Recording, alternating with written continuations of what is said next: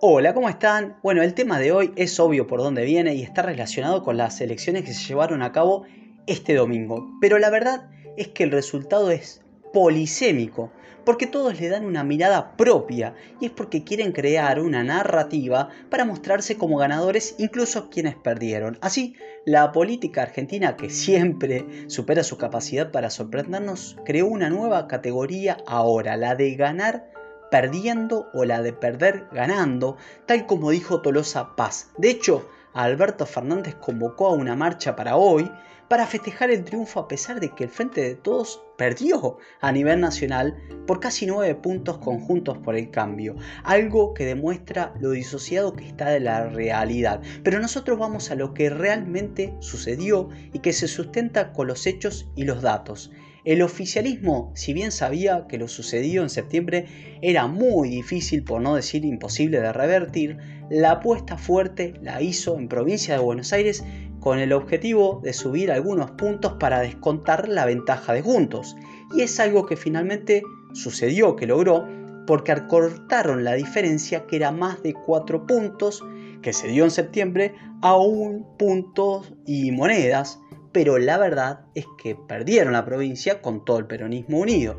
También apuntaban a mejorar los números en otras provincias como pasó finalmente, por ejemplo, en el Chaco, donde habían perdido en septiembre y lograron revertir la derrota con Capitanich poniéndose la campaña al hombro. Así como también logró en algunos municipios del conurbano, por ejemplo en Quilmes, tierra que gobierna Mayra Mendoza, quien festejó el triunfo junto a Máximo Kirchner o en San Martín que lo dio vuelta con Cato Boys. Ojo, no obstante, también el Frente de Todos bajó su performance en otros distritos, por ejemplo en Tucumán, la provincia que gobierna Mansur, que de haber sacado una diferencia de 13 puntos al segundo en las PASO, ahora la diferencia se redujo se achicó a solo dos puntos y decayó mucho el perfil ahí del oficialismo, especialmente la imagen de Mansur que eh, parece haberle cobrado, haberle salido caro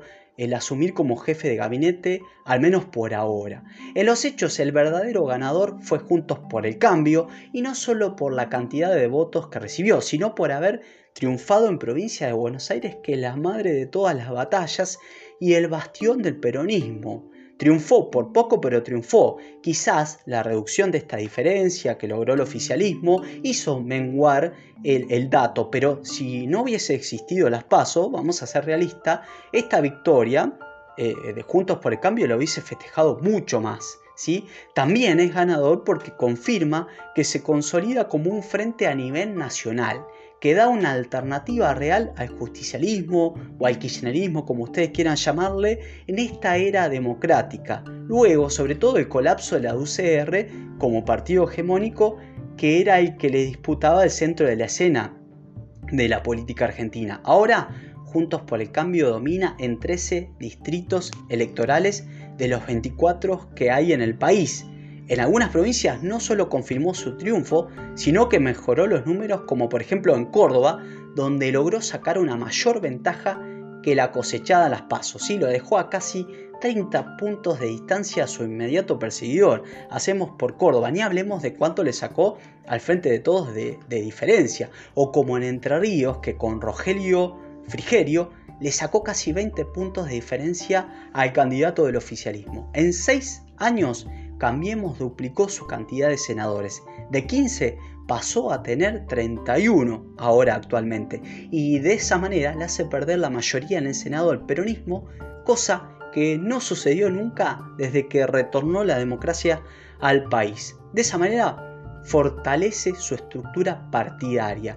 También la dinámica de los hechos marca que de ganar en las próximas elecciones va a tener mayoría en ambas cámaras. Eso demuestra que Juntos por el Cambio vino para quedarse, ¿sí? se muestra como una fuerza hegemónica y que ahora incluso sienta sus bases de manera estructural a nivel nacional. El mapa argentino se sigue dividiendo casi a la perfección entre la zona del centro, que vota abrumadoramente por Juntos por el Cambio, también el interior profundo de la provincia de Buenos Aires, que vota al igual que ese centro del país, Y a ese sector ahora se le suma la Patagonia, que a excepción de Tierra del Fuego, que el oficialismo volvió a conquistar luego de haberla perdido en las PASO, eh, bueno, se le suma a todo ese sector del centro. La zona norte del país, diría sobre todo el NOA, con excepción de Jujuy, vota preferentemente al frente de todos, en consonancia también con el conurbano,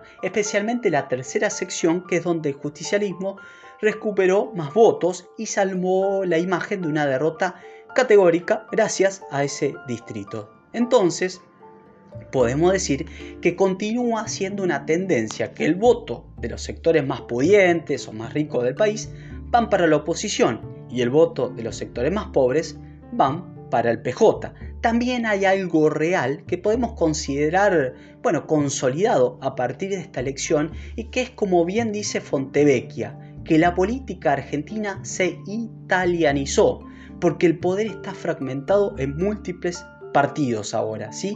La izquierda hizo la mejor elección de su historia, instalándose como la tercera fuerza a nivel nacional, incluso en Jujuy con Alejandro Vilca, casi le arrebata el segundo puesto al peronismo, quedó ahí a puntos de empatar, no obstante va a estar en el Congreso Alejandro Vilca ahora, se instala también la derecha real en el discurso político ¿sí? actual, con Milei en Cava y Expert en provincia, que hicieron buenas elecciones en sus lugares, ¿sí? y ambos espectros que podemos rotularlos como de izquierda o derecha extremas, tienen un factor en común, que es la juventud como máximo componente de sus votantes. Y estos espacios son los que terminaron oficiando de diques de contención, podemos decir, de los desencantados de las dos fuerzas hegemónicas, porque si bien Juntos por el Cambio ganó, también perdió votos, ¿sí?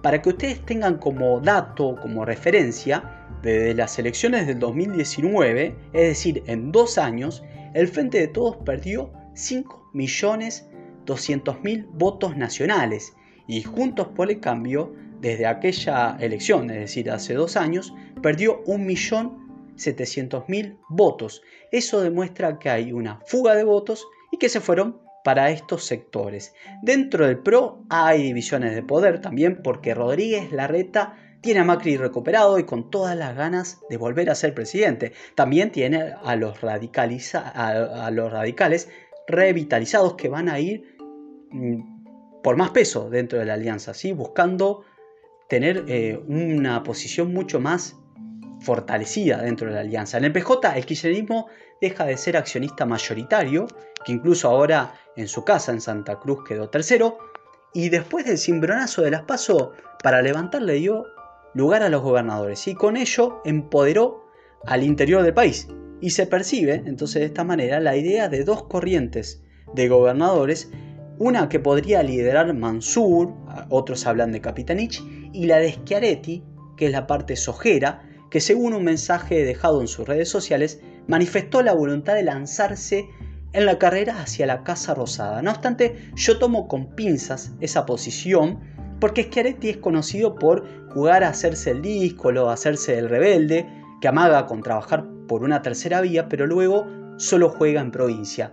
Para mí es una mera estrategia electoral más que ambición real, para mí, no obstante, no descarto esta posibilidad.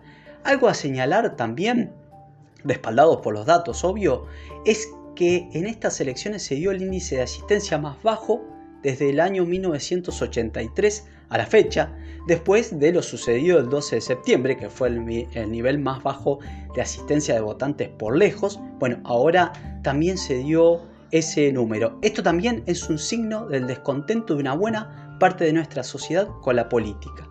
Lo que se viene para el futuro más próximo, en especial desde el plano económico, pasa por lo que dijo el mismo presidente Fernández en un mensaje grabado, reproducido en los medios en la noche del domingo mientras se conocían los resultados, que enviará al Congreso la primera semana de diciembre un proyecto de ley que tendrá un programa económico plurianual con detalles de niveles de emisión, de, dinero, ¿no? Obvio, inflación, actividad económica y gasto público, entre otros datos, previsto para los próximos años. Es decir, que está trazando la línea que piensa seguir desde el plano económico el gobierno nacional. Y eso sería el famoso plan económico que le pedía el FMI. Y relacionado a ese plan, girará el proyecto de un acuerdo con el organismo, con el FMI, para ser debatido en el Congreso. ¿Sí? Desde el gobierno quieren aprobar ese acuerdo con el FMI en diciembre, cosa que parece muy difícil de lograrse en un plazo muy corto, por no decir que será imposible. Lo cierto es que se vienen tiempos de negociaciones obligadas porque está todo muy parejo en las cámaras, en las provincias, en las legislaturas, incluso en los municipios. Entonces será una buena oportunidad para evaluar qué nivel de conciliación, de madurez, de gobernabilidad están dispuestos a entregarnos nuestros dirigentes. Nos vemos en la columna que viene.